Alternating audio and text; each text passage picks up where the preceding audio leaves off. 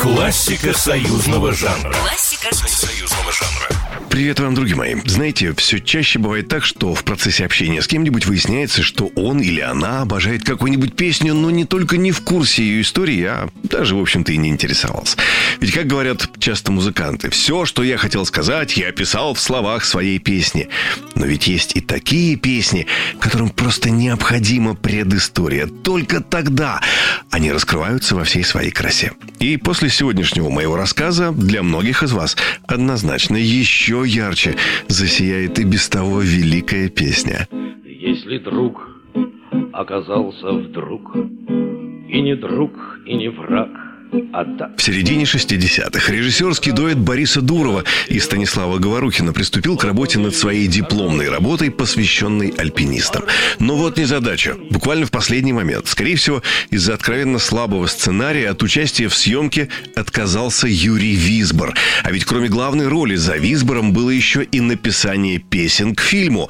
И, как говорится, не было бы счастья, да несчастье помогло. Это был тот самый счастливый случай для пока еще не очень успешного актера Владимира Высоцкого, который вниманием режиссеров похвастаться не мог. Отправившись в Приэльбрусье для съемок фильма о восхождении на вымышленную вершину Ортау, Владимир Высоцкий и познакомился с опытным альпинистом-консультантом фильма Леонидом Елисеевым. Очевидно, желая как можно качественнее погрузиться в образ, Владимир взялся расспрашивать профессионала об особенностях жизни альпиниста. И задав вопрос, чем Леонида более всего привлекают горы, получил большую историю о том, как, будучи руководителем группы из шести человек, Елисеев совершал восхождение на одну из вершин Суганского хребта.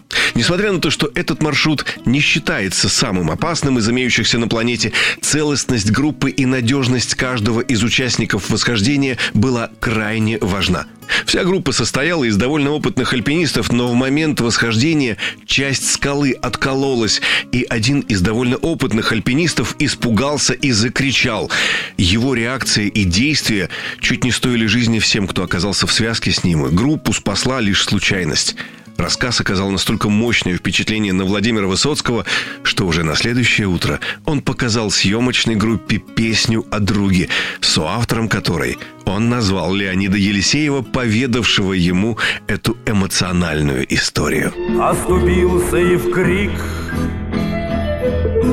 значит рядом с тобой чужой. А теперь вот послушайте эту песню на досуге, зная полную ее историю.